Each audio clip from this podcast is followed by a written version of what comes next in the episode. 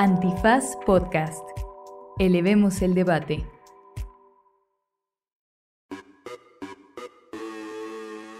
Buenos días, buenas tardes, buenas noches, bonita madrugada o cualquiera que sea la confusión temporal que haya avecindado en su cabeza y que los haya hecho llegar con 50 minutos de retraso a la presentación de su propio libro.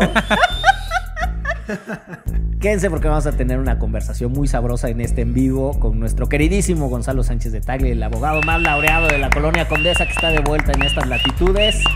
En esto que es... Derecho. Remix. Divulgación jurídica para quienes saben reír. Con Ixel Cisneros, Miguel Pulido y Andrés Torres Checa. Derecho Remix. Muchas gracias a quienes hicieron el esfuerzo por venir presencialmente a este episodio en vivo. La idea que tenemos en Derecho Remix es tratar de tener mayores puntos de conexión con las audiencias y al mismo tiempo ir construyendo una comunidad en donde no solo seamos personas que compartimos las mismas preocupaciones sobre situaciones o circunstancias que pasan en el país, sino que podamos tener espacios para el intercambio de ideas.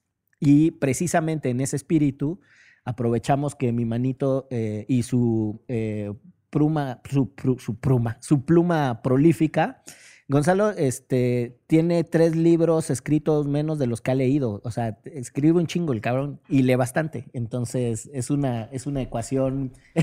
Dice, es correcto, es correcto. no, sé, no sé qué contestar por el momento. Leyó bien mi semblanza. Este, pero bueno, la idea es que podamos tener primero una conversación eh, a propósito de la literatura y el derecho. Después, el segundo bloque lo conducirá Ixchel, una conversación mucho más enfocada al tema del libro de manera concreta. Pero como en toda presentación de un libro eh, que se jacte de ser un evento cultural de alto nivel, es imposible no leer la reseña curricular y los antecedentes eh, profesionales y académicos de la persona que, que presenta el libro. Entonces, disculpen la formalidad, pero no puedo obviarlo. Gonzalo Sánchez de Tagle desde chiquito era orondo y daba discursos, por eso en su casa le decían el licenciadito. El diputado, me decían el diputado. El diputado, y usaba un portafolios. todos los niños iban a la escuela de mochila y era el único cabrón que iba con su portafolios. Es correcto. Aunque lo veas raro, Checa, eso es verdad. Era un portafolio vino. yo fui buleado, pero nunca llegué a tanto, ¿eh? La verdad. Eh, desde muy Yo también fui ñoña, pero nunca pero llevé nunca un, la de nunca portafolios llevé un de portafolio. piel Samsonite. Desde muy temprana edad desarrolló argumentos corporales. Por ejemplo, tenía pelo en pecho de manera precoz, pero no logró deshacerse de los dientes de leche Es correcto. hasta entrada a la pubertad. Entonces era como un güey de así como de pelo en pecho, pero todavía con dientes de leche. Y eso es una- Chimuelo. Sí, con los chiquitines, claro. y claro. también tuvo esa, tuvo esa peculiaridad. Eh, sus aventuras eh, con el perol de barbacoa o la vez que se quedó atrapado en los elevadores de... Fue en el de Niños Héroes, ¿no? Correcto, Manito? sí, sí. Este, dejaron huella en la forma de hacer litigio estratégico en este país. Eh, también la vez que andaba con su Chevy Pop repartiendo pavos. Claro. También desta- destacada técnica Sí. eh, de interacción y de diálogo. De, se le llamaría alegato de oídas con los funcionarios judiciales. Es que además tengo que decir que muchas de las eh, experiencias y de las aventuras eh, con Gonzalo narradas en los micrófonos de Derecho Remix están ahí eh, en algunos episodios que de cuando en cuando es una cosa que hemos compartido los dos. De repente escuchamos nada más para atacarnos de risa de las sandeces que en algún momento. Y hay un episodio en particular que se llama El recuento de los baños, que son puras sandeces de lo que nos pasó en el año, en, un año en particular. Y nada, ahí nos destapamos. Pero además creo que ese era el último de diciembre, estábamos en pandemia y despuesito ya regresando en enero es cuando se va Gonzalo. Ah, Yo me acuerdo pues, de Loción Caracol o cómo se llamaba. Sí. Claro, fui. Ah, eso también es buen. ¿Cómo buen- fui, fui modelo de niño. Este, me explotaron mis papás. Recuerdo que. Pero ya modelaba para adultos. Claro. No, fui la imagen de una loción que se llama Don Caracol, famosísima, no sé si la recuerdan. A la fecha es la fragancia que utilizo, por si quieren. Este... Sí, en los pasillos del INAI, así de. "Ay, ah, pasó Don Caracol. ¿A qué huele a Don Caracol ahí, Gonzalo? Exacto, Dicen que es la loción de Hertz Manero también. Esa es la fragancia del litigio estratégico. Es Ahora se le correcto, conoce es así. correcto. Y del servicio público. Pues muy bien. eh, les decía, parte de la idea es que podamos tener eh, una conversación a propósito del libro de la conspiración de los recuerdos de Gonzalo sobre la relación que hay entre la literatura y el derecho. Y a mí de manera espontánea se me ocurre eh, reconocer que si algo tiene el derecho en la manera en la que procesa las cosas, es la necesidad de construir un relato uno cuando va a... Piénsenlo en la manera más amplia, pero creo que la, la parte más evidente es en el litigio. Uno tiene que contar una historia de por qué tiene la razón, cuál fue el problema, qué fue lo que se hizo mal y por qué dentro de todo ese escenario a alguien le tienen que dar la razón. Pero la verdad es que en todo el derecho, incluso en el proceso legislativo, en la aprobación de normas, también hay un relato. Hay que contar un cuento, hay que contar una historia de qué es lo que está pasando, qué es lo que está mal, qué es lo que hay que corregir. Y a mí me parece que ahí, eh, ahí hay una relación entre el derecho y la literatura que podría ser positiva. Yo en donde creo que se, que se tuerce esa, esa relación, en donde se hace eh, tóxica, es eh, en la manía que tienen o que tenemos quienes ejercemos la abogacía de tratar de escribirlo todo de manera muy críptica y muy abigarrada. ¿No? De tal suerte que entonces parezca que El- está el bien. cabrón- abogañol. el abogañol, que está bien cabrón lo que estamos resolviendo. Entonces, una relación que en principio podría ser muy positiva, que es la necesidad de contar relatos, termina después siendo boicoteada por la necesidad de quienes ejercen la abogacía de hacerse indispensables a partir del lenguaje. ¿no? Gonzalo en algunos episodios de Derecho Remix nos decía que esto sucede de manera general en muchas profesiones liberales, ¿no? que muchas profesiones liberales inventan el cuento de que su conocimiento es de tal suerte especial y particular que tiene que ser distinto y entonces por eso se utiliza mucho tecnicismo y mucho lenguaje y mucha cosa locochona. Pero ahí me, gustaría quedarme con una primera provocación para, para escucharles, que es, ¿qué pasaría si en lugar de contarnos de manera tan asquerosa eh, los pleitos legales, lo que sucede en la Corte, la razón por la que necesitamos una reforma constitucional, el porqué de un decreto expropiatorio, la diferencia entre un decreto de ocupación y un decreto expropiatorio, si en lugar de contárnoslo de manera técnica y súper encriptada, nos hicieran un relato sencillito, un relato que tuviera como centro de la explicación por qué nos conviene o por qué es necesario. Primero tú, ¿no? ¿O qué? Sí. Venga, compañero. Pues bueno, estoy feliz de estar de regreso en estos micrófonos, de verdad. ya no voy a muchas mencionar gracias. que llegaste tarde. Llegué tarde para quienes nos escuchan en, en las redes sociales. Dispénsenme, pensé que era a las 8. Esta Saludos, presentación. Esquivel. y, y bueno, muy contento, de verdad, mil gracias de, de- de estar acá. Eh, sí, yo creo que, que la reflexión que, que hace Miguel tiene para mí dos puntos importantes. La primera es el lenguaje como tal y la otra es la construcción de propias historias y narrativas. Venía pensando ahora que, que manejaba a 300 kilómetros por hora para llegar 50 minutos tarde. ¿Por qué, por qué a los astrofísicos no, no les hacemos la misma exigencia? Es decir, que hablen en sencillo y que no hablen en jurisprudencia o abogañol, que no sería propiamente la materia de los astrofísicos. Habría que encontrar Astrofisicoñol. astrofisicoñol o alguna cosa así. Probablemente en 200 o 300 años, cuando haya viajes siderales y descubramos realmente la materia negra y los hoyos de gusano, pues les exigiremos a los astrofísicos que nos aclaren eh, su lenguaje de forma tal que todos podamos conocer y podamos viajar de forma más sencilla o cuando menos entender eh, eh, eh, los viajes siderales. Pero hoy no es así, no es necesario, entonces nadie le exige a los astrofísicos que hablen así. Probablemente a los médicos, a los doctores sí, Sí. porque pues está nuestro cuerpo de por medio y si te van a cortar una pata o cuando menos eh, quitar el apéndice, pues lo, único, lo primero que le puedes pedir a tu doctor es que te explique con, con peras y manzanas de qué va. ¿Y qué hacía el apéndice, no? ¿Y qué hace el apéndice o qué hacen no las lo- enchinas? Lo ¿no? O sea, desconozco. claro, o las adenoides que, que ven. Este, Las amígdalas. las amígdalas y los blanquillos y etcétera, ¿no? Todas las partes de- eh, que son necesarias para, para la vida. Eh, Pues por algo nacimos con ellas. Exactamente. Siento. eh, pero en realidad, en el tema del derecho me parece que es fundamental y, y esto sin duda resultará una obviedad, pues porque está muy cerca de nuestra vena democrática, es decir, el derecho al final del día es el diálogo con que se maneja una enorme cantidad de la discusión pública. Eh, decía Miguel, el decreto expropiatorio, la recuperación, una reforma a la Constitución, el parámetro de control de regularidad constitucional, es decir, estoy diciendo justamente lo que no deberíamos de hacer, pero, pero el punto es que hay muchas cosas del derecho del derecho privado y del derecho público, que sin duda alguna deberían estar cercanos a nuestro lenguaje y nuestro idioma cotidiano. Y no es así.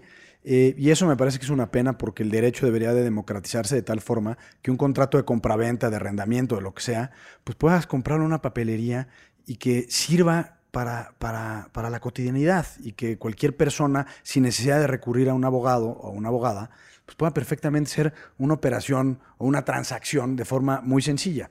Y mucho más en cuestiones democráticas, ¿no? Eh, eh, y creo que los ejemplos abundan. Y seguramente platicaremos en, el contexto de algunas de las historias que están en el libro.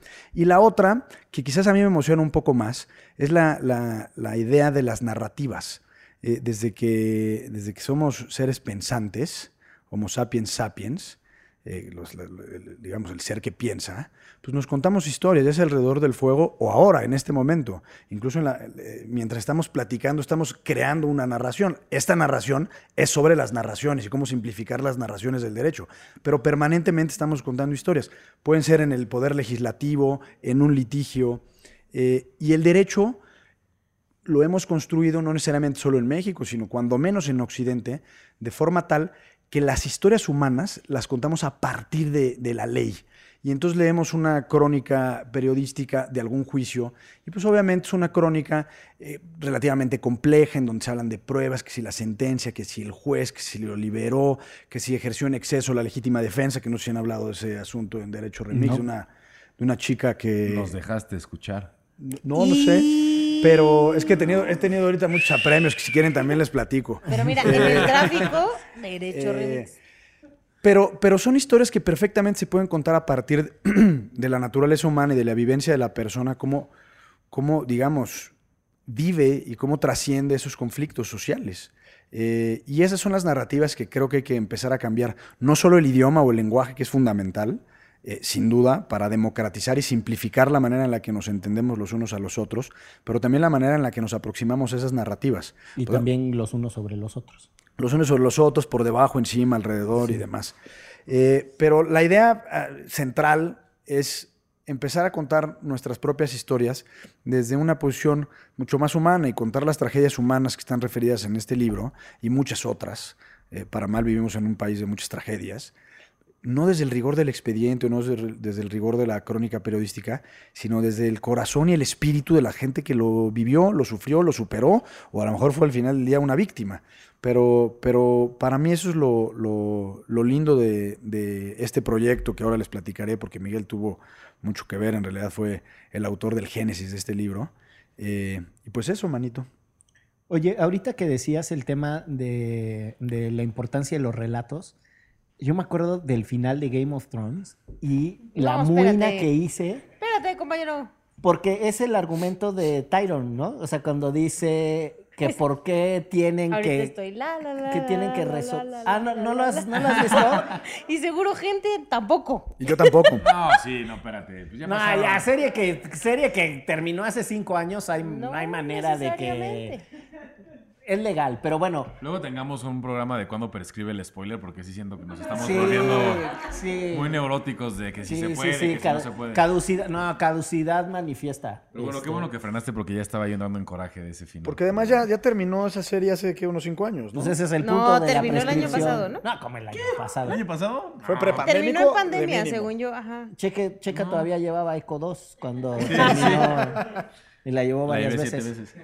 No, acabó en 2019. Bueno, dejemos de lado el asunto del final. fue en 2020. Eh, y Bueno, solo déjenme ir a un argumento, que hay, hay un punto en no, esa serie. madres. ¿Cuándo terminó Game of Thrones? Hay un punto en esa serie en donde eh, se están dando en la madre y entonces de repente un güey sale con la historia de ¿qué es lo que necesitamos? Y dice, una narrativa. Y todos así como de chale, Y entonces ese es el argumento que termina ganando en una discusión sobre que si violencia, que si no sé cuál, y que si democracia, y etcétera, etcétera. Pero eh, la verdad es que el tema de eh, quién cuenta las historias y cómo construye un relato que para todos es entendible, es necesario en, en la práctica en el ejercicio del derecho, pero de ahí, es en donde yo encuentro como su vínculo con la literatura. Ahora, también hay literatura malísima que es súper difícil de entender. O sea, no decir que la, que la posibilidad de contar las cosas con estilo literario necesariamente signifique que va a ser ligerito y que va a ser eh, muy eh, comprensible, ¿no? Chekhov, y que yo nunca he leído, pero suena bien chingón cuando uno lo cita, así, no, o sea, huevo, ¿no? Sí, no, sí, sí. Chekhov, sí, ¿no? Y Tchaikovsky también. Escribía cabrón. Escribía cabrón, ¿no? Y Chupenpeter, cabrón, ¿no? Y, y así, o sea, pues, está bien cabrón. Pero el punto ahí es que eh, la necesidad de contar cosas eh, me parece que es esencial en el derecho. Y la otra cosa que me parece que es interesante de ese debate, eh, bueno, no es un debate, es un debate en mi cabeza porque, pues, ¿no? Porque yo puse la pregunta yo inicial. yo- me peleo conmigo mismo. No, pero la otra es, ¿qué rol juega el conflicto juridizado? O sea, porque hay conflicto social, pero no todo el conflicto social pasa por, categorías jurídicas o por el derecho. Pero sí hay una pasión de las personas que aunque se quejan de los abogados y aunque traemos un pinche pleito con el abogañol y lo que sea, si uno se apendeja, todo el mundo tiene a alguien que le empiece a explicar. No, si yo vi en las noticias que lo que pasó, le van a dar una triple condena con cuádruple sin apelación. Porque todo el mundo tiene una necesidad de una apropiación básica del conflicto social que ya pasó por la legalidad o que ya pasó por la juridicidad.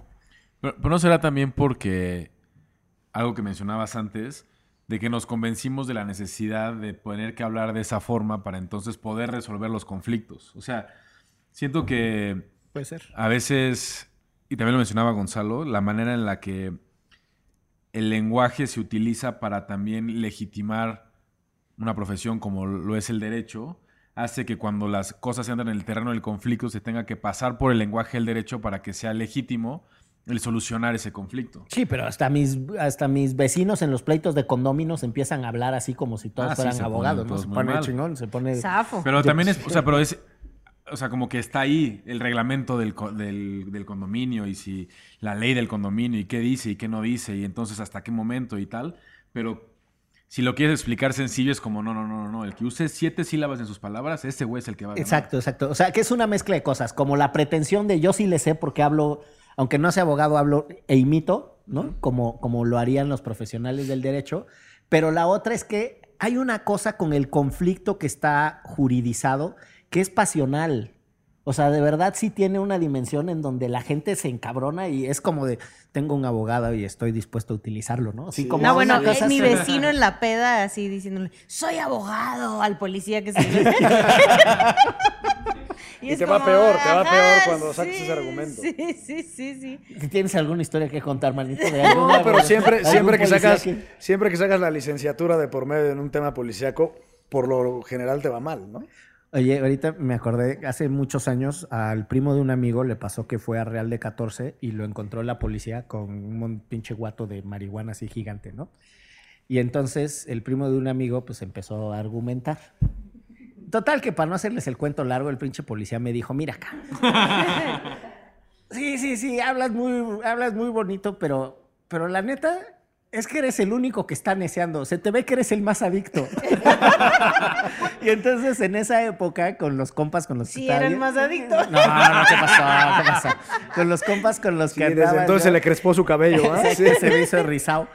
Y con los compas con los que andaba ahí, andábamos muy en la onda de que la lucha social y el zapatismo y no sé cuál, y las consignas, ¿no? Est- Estabas muy lejos de Chiapas, carnal. Este, pero ahí íbamos a reflexionar Ajá, con mi camisa sí. de jerga. Las comunidades. Con mi sudadera de jerga. Puta. Sí, sí, y la medicina. Y mis guaraches de llanta. Y entonces, y mi morral, obviamente. Entonces está la consigna esta de, como dijo el comandante, sí, señor, patria o muerte venceremos, sí, Sí, señor. Y entonces Solo me em- yo, a mí me decían mis, mis coleguitas, Ay, el chango. ¿eh? ¿Sí? Y entonces decían, como dijo el comandante, sí, señor, el chango es el más adicto.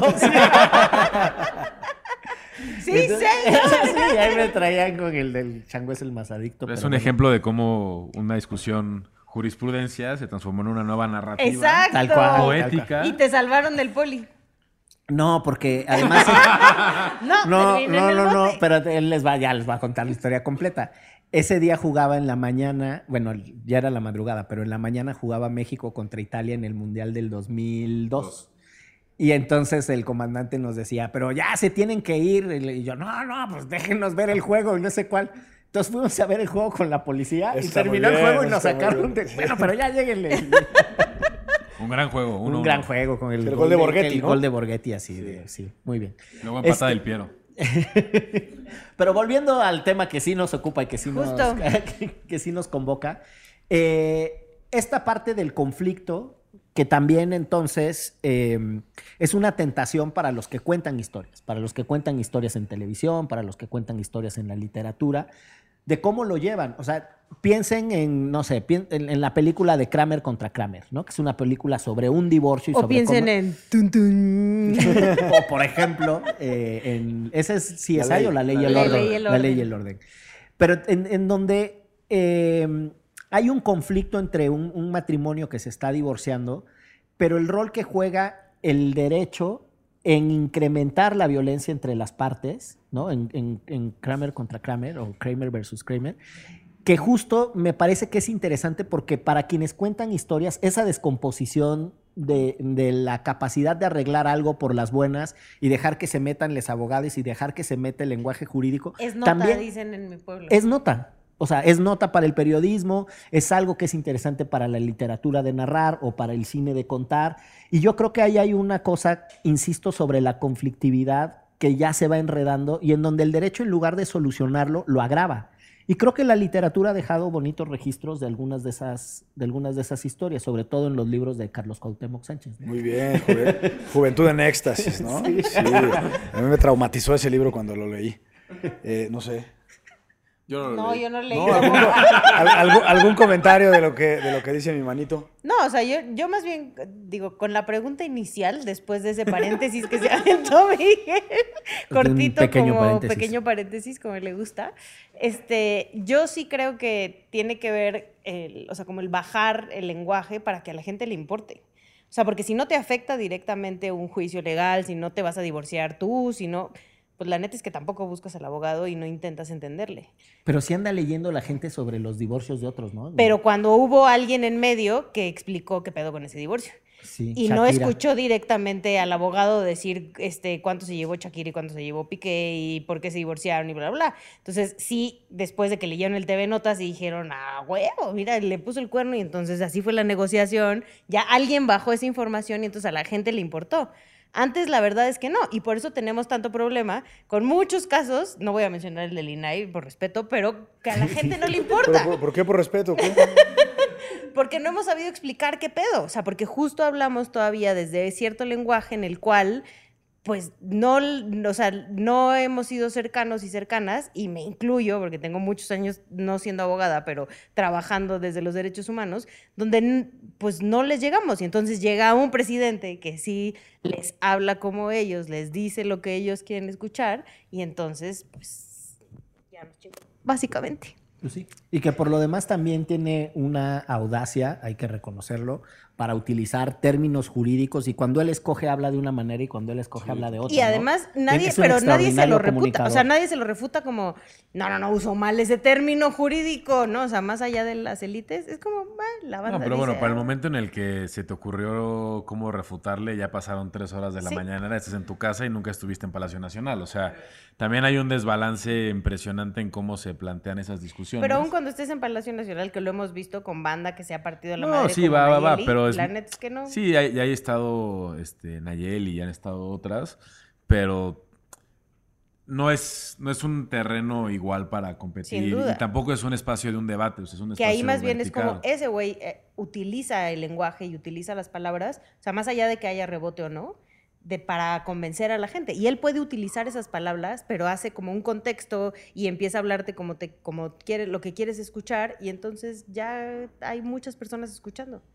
Sí creo que ahí en esta disputa de cómo contamos los...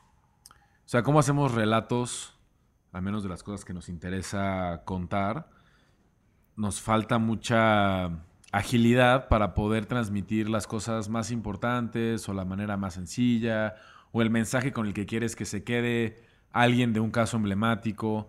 Eh, la verdad es que, digo, el libro recupera un montón de casos emblemáticos, históricos, muchos casos que son casi de temario de derechos humanos. ¿Por qué me interrumpes? No, no te estoy interrumpiendo, estaba haciéndolo discretamente. No, discretísimo, me empujaste acá para adelante. Voy a ir por una cerveza, ¿no? profesor. Este, pero, o sea, muchísimos de estos casos al final se quedan en una conversación sobre si el amparo procede o no procede, si Total. llegó a la Corte Interamericana o no llegó, cómo llegó, este, cuál fue la votación de los jueces, etcétera, y al final el centro de la historia se pierde. O sea, ¿por qué fue Campo Algodonero? ¿O por qué fue el caso Rosendo Radilla? ¿Qué es lo que estaba buscando esa familia? ¿Por- ¿Cuál es, ¿Qué problemática detrás de todo el litigio, la situación detrás de la- las cortes y demás son las que nos llevaron allá? Se pierde. Se pierde en la vamos a conversación ir a jurídica. instancias internacionales y es como... Sí, ah, 15 años. Pero además ni sabes ni qué instancias, ni eso qué significan. No, y luego a la, a la- a la gente también se la, se la chamaquean. eh, abogados, este... Lo hemos pues, visto como muy, no? muy, muy este, canallas que empiezan a cobrar porque se van a llevar un caso en instancias internacionales y demás y nunca se vuelven a aparecer, etcétera. Bueno, esas cosas pasan todo el tiempo. Pero también es porque no nos apropiamos de una manera sencilla de poder contar y entender cuáles son los referentes y qué pasó. Ah, esto le pasó a una familia, se parece a lo que me pasó a mí, es lo que yo puedo esperar, pero eso ya no se socializa, ¿no? No, totalmente. Y me parece que construyes un puente al mencionar el libro para la siguiente. Ese era, para nada. el ese siguiente era el... No segmento. planeado. El, el- el- el bucle, ¿no? El bucle, exactamente. Entonces, eh, si les parece, vamos a hacer una brevísima pausa Brevísimo. Y regresamos al segundo segmento de esta sesión en vivo de el podcast que se llama Derecho. Remix. Para este podcast la impunidad es más que la simple ausencia de castigo. El mismo MP que llevaba la investigación del caso me dijo, te van a matar. Te quitan todo cuando tú entras ahí. Te dejan sin nada. Esto es Impunilandia, una producción original de Antifaz en colaboración con Audiocentro. Disponible en todas las plataformas para escuchar podcast. Bienvenidas, bienvenidos a Derecho Remix. Regresamos a esta segunda parte de Derecho Remix. Estamos de plácemes, de manteles largos. El tiempo se detuvo. Fogorios y algarabías. Exacto, Holgorio y Algarabía. porque ha regresado el abogado más laureado de la Corte. El hijo pródigo Eso, volvió. eso, un hijo eso. mío estaba perdido y lo he recuperado. ¡Súper sí! Es un gusto que hayas Igual, regresado. mi querida. Chela, Qué igual. bonito. Y Siento además que tu acá. micrófono está muy abajo. Es que no- sí, ya perdí, es falta de costumbre. Sí. Aquí estoy ya, aquí sí se me escucha bien, ¿no? Además, sí me entusiasma que vienes. Tres, tres, vienes, cuatro. Vienes Sí. Pero Sí, sí, siempre me puse venía galante. para- Eso también hay que decirlo. Nosotros siempre hemos grabado en mezclilla. Tú de repente camisa, yo en siempre. pijamas a veces. yo siempre tenis y playera. Y pero. Gonzalo, mira. Siempre impecable. Sí, porque también hay que cumplir la expectativa del licenciado, ¿no? Sí, es otra cosa, la, facha, ¿no? No solo el abogañol, sino cómo se viste uno. Sí, no, pues ese güey, no mames, viene en guaraches, ese no me va a ganar el caso. Exacto, Viene en bota vaquera y cinto piteado. Oye, oye.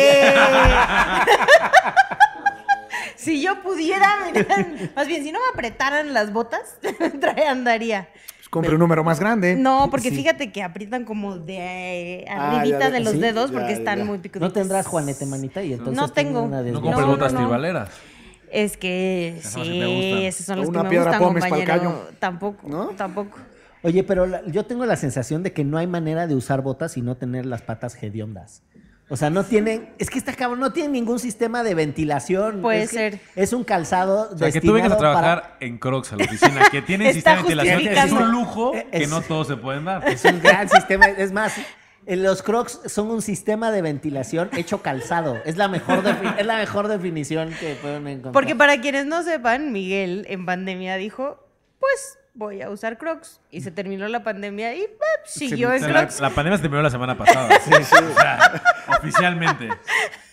Me descloché y me seguí. Seguía con los Crocs. ¿Se acuerdan que salieron esos tacones de Crocs? Ándenle, ya traía acá el tacón Crocs. Era el, era el El tacón cubano, el tacón cubano.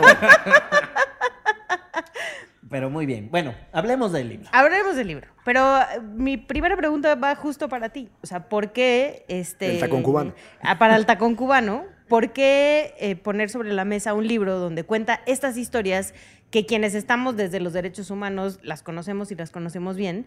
Pero para tratar de que otras personas las lean, más allá del el típico informe de organización de la sociedad civil de 150 cuartillas, que justo en el episodio pasado nos dijo Estefanía Vela que hicieron de su, este, de, su problema, ¿no? Tal cual.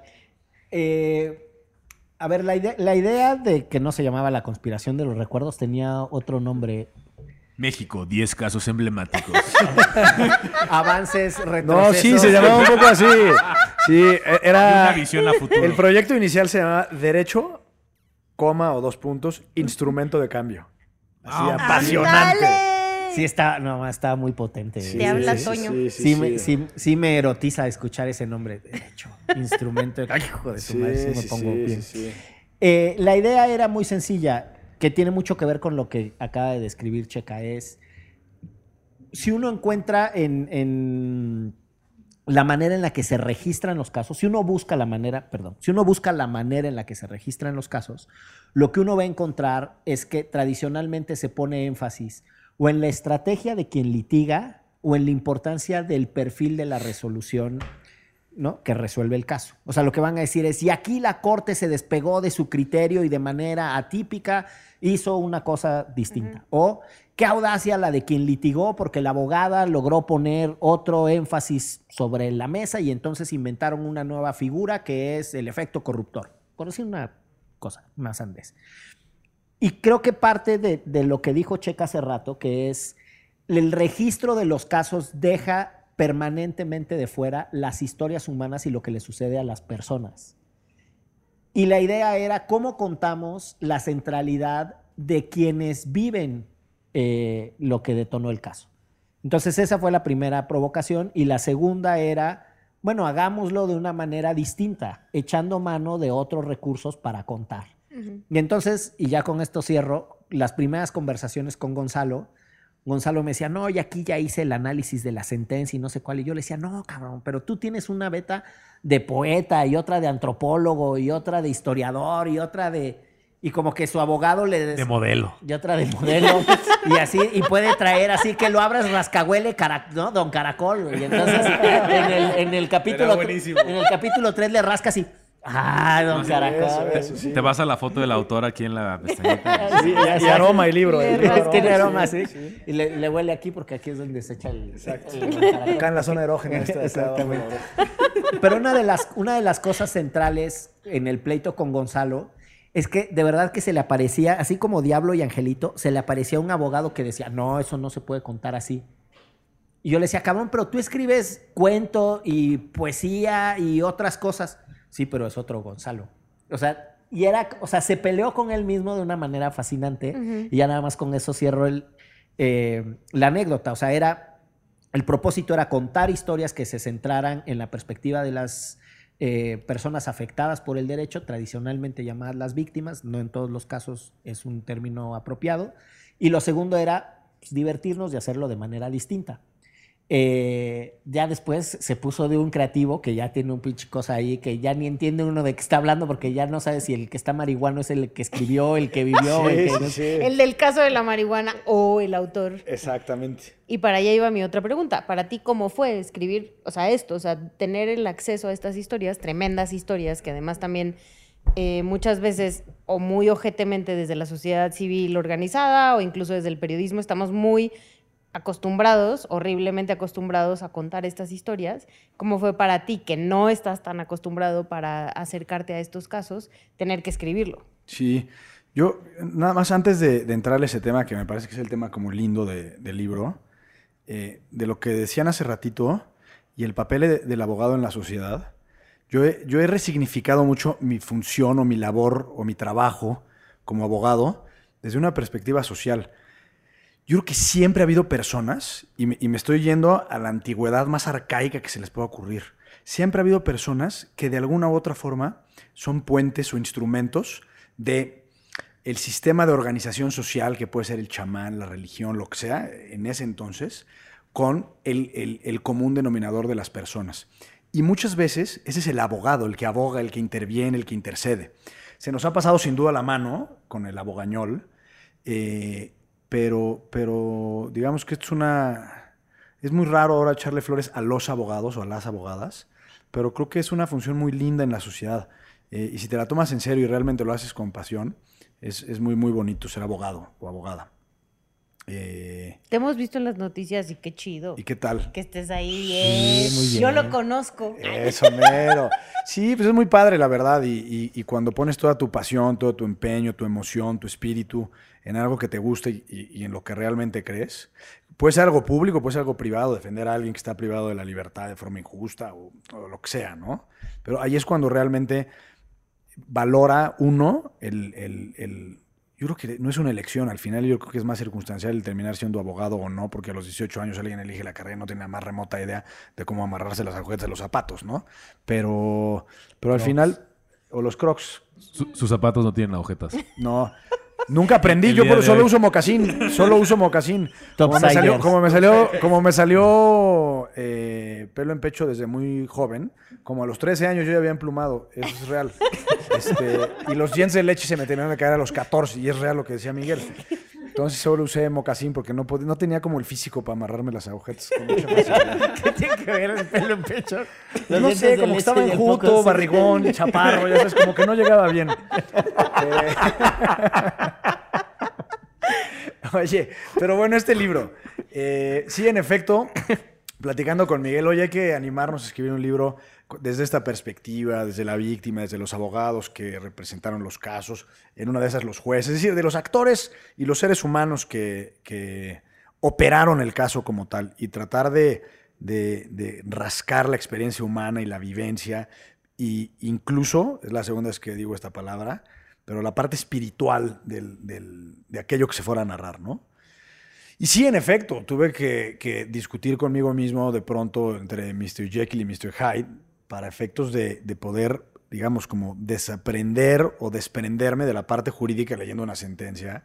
Pues, y, y yo sí soy mucho que si, si, si me dejan, empiezo a hablar en abogañol y no paro. Y, este, y además me dedico todo el día a eso. Entonces también es como que lo tengo muy a la, a la- en, en la que aquí en la cartera voy a tener una buena tira Lo de que te palabras. vas a llevar, Carlos. So- sobre es un esdrújulas y diccion- demás. Es un diccionario jurídico. Bien, felicidades, Carlos. Felicidades, Carlos. Pero de pronto este, de- eh, he escrito poesía también y narrativa. Y entonces, discutiendo con Miguel, como que dejé fluir, hay un cuento. Bueno, no es un cuento, o sí, es una narración en realidad.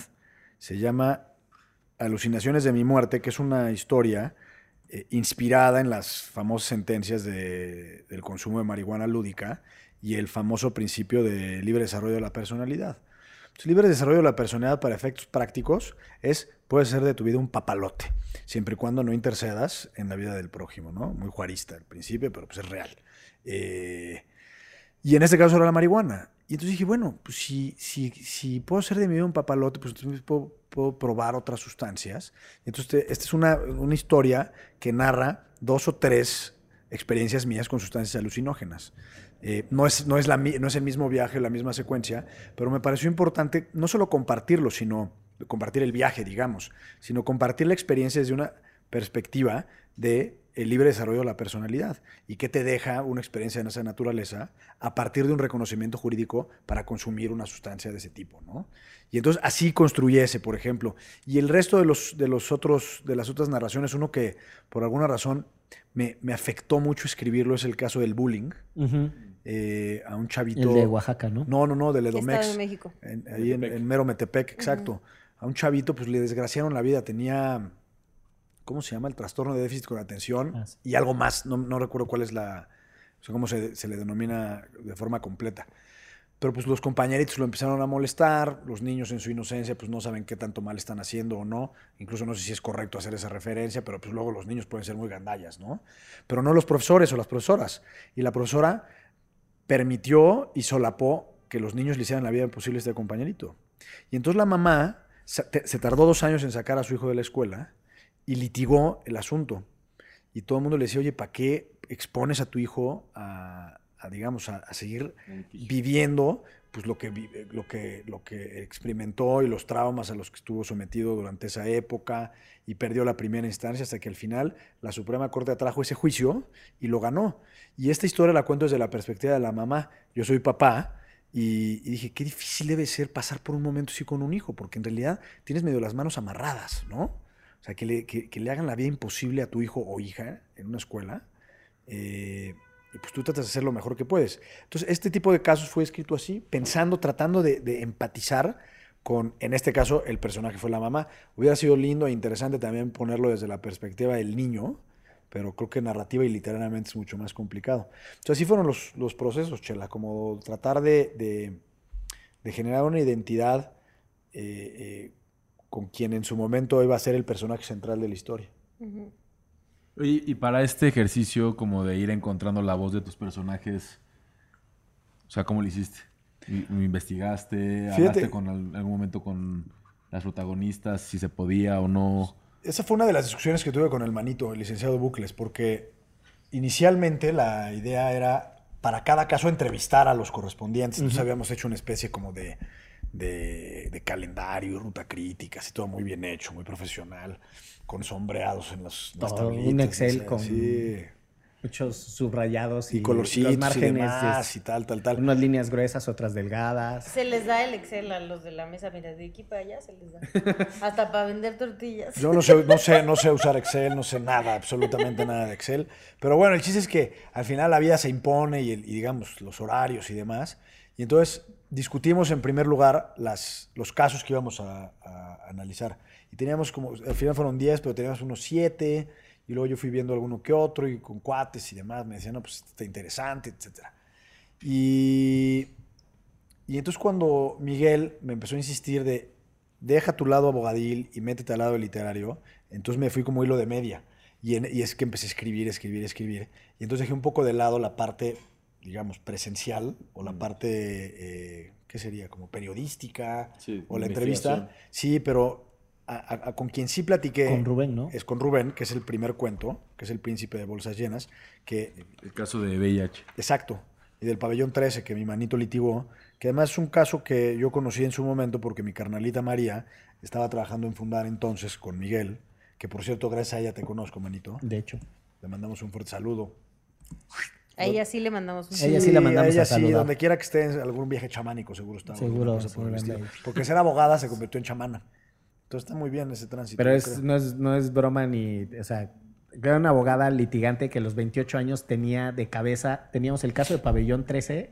Y entonces María literalmente tenía 28 años. Además es muy chaparrita. Exacto. y, y muy menudita. Y entonces ella contra el jurídico de la Secretaría de Salud, el jurídico del IMSS, el jurídico del Instituto Nacional de Salud, el, sí, los Institutos Nacionales de Salud Pública, era así y ella solita contra todos. Y en el de créditos fiscales contra el SAT, eh, nada, una Sí, se rifó bien, se rifó bien. Y Sí, de ahí sí, tuvo sí. su transición. Y entonces Y luego dijo, se hizo ya no vuelvo chamana. a hacer esto, sus voy a ser chamán. despertares, sus, sí, sus experiencias catárticas y demás. Y ahí sí entrevisté a Rubén y fue una charla impresionante porque le dije, me interesa el pabellón 13, pero me interesas más tú.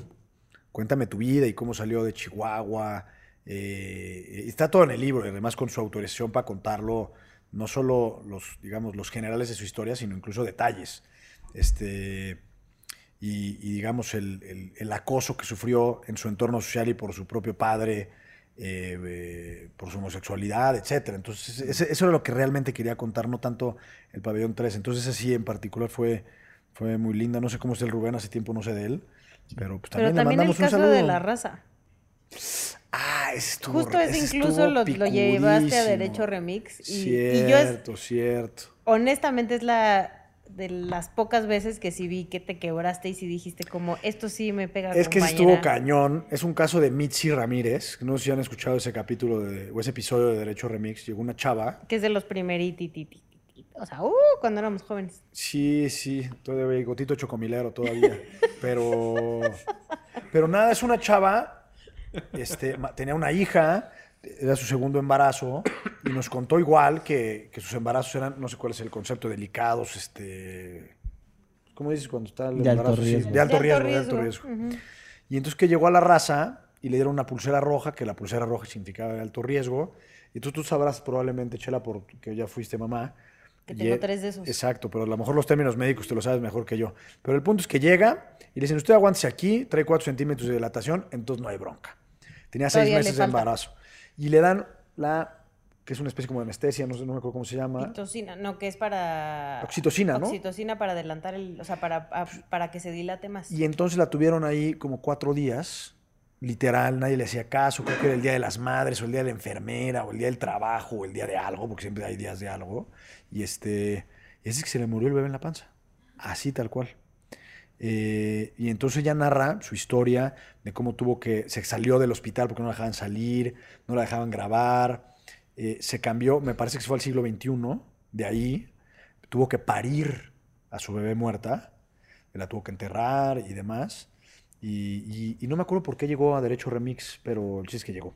Nos, según yo, nos, nos, ah, como que dijeron que querían contar su caso. Y Sí, cuando lo contaron, te digo, fue la vez que yo sí, o sea, te vi a sí, yo ti me quedé de a más- cuatro, sin duda. Y entonces esa historia, pues también de ahí la, la tomé, le pedí permiso a ella para poner en el libro. Y sí. Y, y de eso va el libro, en realidad, tratar de contar esas historias. No tanto que si el juicio por daño moral y reparación del daño de Mitzi jaló o no jaló y la queja ante la Comisión de Derechos Humanos. Claro que es importante, pero este libro no va de eso, sino trata de cambiar la narrativa, o más bien de la forma en la que nos aproximamos a las narrativas, que usualmente son jurídicas, de la señorita Mitzi Ramírez pierde bebé en el siglo XXI o en la raza, acude ante la Comisión Nacional de Derechos Humanos, la Comisión Nacional de Derechos Humanos emite una recomendación, despiden a tres doctores, están en la cárcel y le deben tanta feria. Bueno, pues así son las notas. Pero nos olvidamos del drama de Mitzi y de lo que pasó por su cabeza y lo que sufrió, y se nos olvida que eso nos puede pasar a nosotros en cualquier momento. Y se nos olvida que cuando nosotros vemos una señora en la calle con un hijo, ella se preocupa exactamente igual que, que- yo porque no tiene la posibilidad de conseguir una medicina a las 3 de la mañana porque su hijo está hirviendo en calentura. Y somos muy insensibles a esa cotidianidad y a esa realidad. Y eso es lo que pretende este libro, tratar de acercarnos a esos casos que son casos de derecho, pero desde el punto de vista de la, de la, de la esencia humana, ¿no?